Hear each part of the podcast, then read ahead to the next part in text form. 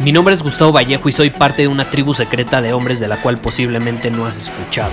Somos hombres de acción más que de palabras, expresamos nuestra verdad aun si el mundo no está de acuerdo con ella. Invertimos en nosotros mismos todos los días y le damos la bienvenida al riesgo.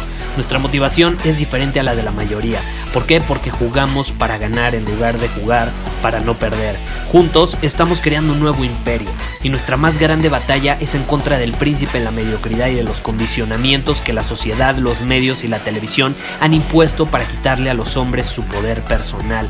Si le preguntas a las personas normales, a la sociedad y a las escuelas, te dirán que estamos locos y que somos rebeldes. Y sí, tienen razón.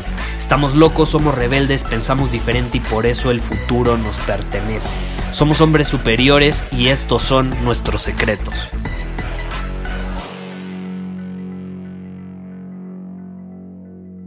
¿Cuál es el propósito del ejercicio? ¿Cuál es el propósito del ejercicio? Si yo llegara en este momento y te preguntara por qué haces ejercicio, ¿qué me responderías? ¿Qué me responderías? Porque veo a muchas personas allá afuera haciéndolo desde una posición, no voy a decir correcta o incorrecta, simplemente una posición que no los está beneficiando. ¿Y qué sucede? Te voy a contar una historia para ponerla como ejemplo. Cuando yo tenía 17 años aproximadamente, comencé a ir al gimnasio. Comencé a ir junto con mi hermano, él habrá tenido 14, 15 años y empezamos a ir juntos al gym. ¿Y qué sucedió? Nosotros éramos excesivamente flacos, excesivamente flacos. La mayor parte de las personas van al gym con qué propósito? Con el propósito de bajar de peso. Bueno, nuestro propósito era subir de peso. Éramos excesivamente flacos, tenemos una eh, constitución ectomorfa como se conoce, en fin. Eh, si nosotros dejamos de ir al gym, nosotros no subimos de peso, nosotros bajamos de peso y luego nos cuesta bastante volverlo a subir. Eh, a, la mayor parte de las personas creo que llega a sucederles al revés. Pero bueno, el punto es que empezamos a ir al gym y así estuvimos como tres años, hasta cuatro años te voy a decir. Y pues sí, incrementamos nuestra fuerza, pero no tanto nuestra masa muscular. Eh, ¿Qué sucedía? Nos frustramos demasiado. Yo, yo me frustraba demasiado, te voy a ser honesto. Me frustraba demasiado. Yo decía, llevo yendo un par de años al gym. Sí tengo más fuerza, pero ¿por qué mi cuerpo no lo demuestra? ¿Por qué mi cuerpo no lo demuestra? Y fueron muchos factores, hoy te puedo decir, que, que influyeron en esa situación. Uno de ellos que me desvelaba bastante. Dormía de 4 a 5 horas. Principalmente porque tenía que manejar como 45 minutos para llegar a la escuela y hubo una época donde, bueno, no una época, fueron como un par de años donde tenía que llegar sumamente temprano. Mi primera clase era a las 7 de la mañana, entonces me tenía que parar por ahí de las 5 y media y luego ya me iba a las 6 para llegar 15 minutos antes y estar a tiempo en el salón, ¿no? Pero bueno, el punto es que dormía muy poco, me desvelaba, me paraba en la madrugada, etc. Ese fue uno de los factores. Pero ¿qué sucede? Algo que me ayudó muchísimo a cambiar el chip y a entender realmente la, la, causa más poderosa por la cual no estaba cumpliendo mis objetivos es precisamente lo que te quiero compartir el día de hoy. Y es que llegó un momento donde cambié de entrenador y ese entrenador me dijo algo que me dejó marcado muchísimo.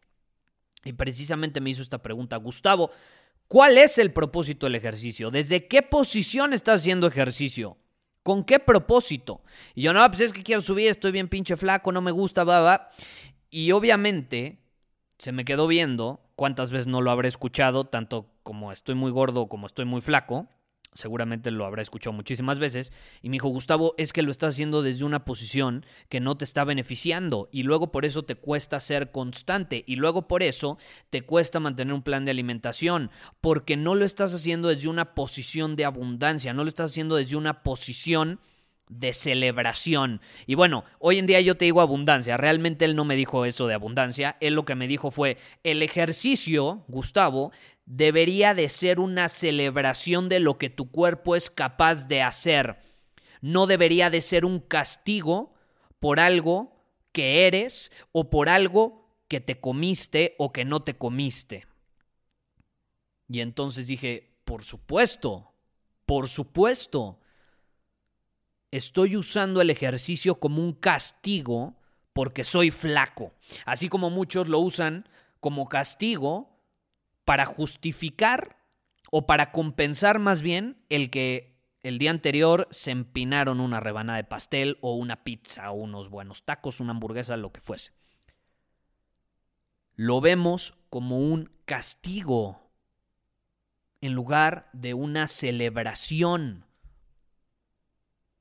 Y de hecho esto está un poco de la mano con un tema, o va de la mano con un tema que he estado investigando últimamente, que es la fuerza de voluntad.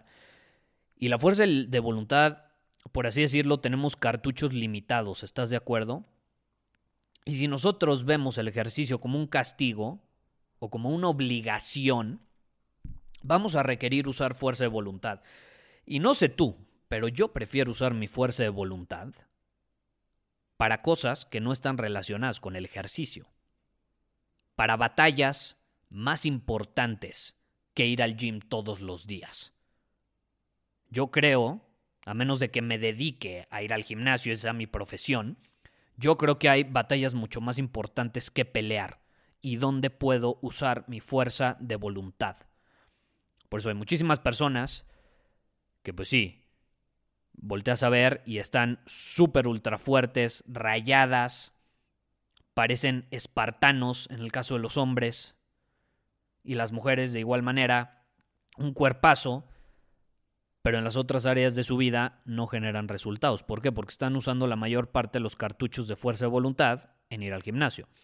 Porque probablemente lo ven como eso, lo ven a un nivel inconsciente como un castigo, en lugar de verlo como una celebración de lo que su cuerpo es capaz de hacer. Cuando lo vemos como una celebración de lo, lo que nuestro cuerpo es capaz de hacer, no nos va a costar hacerlo.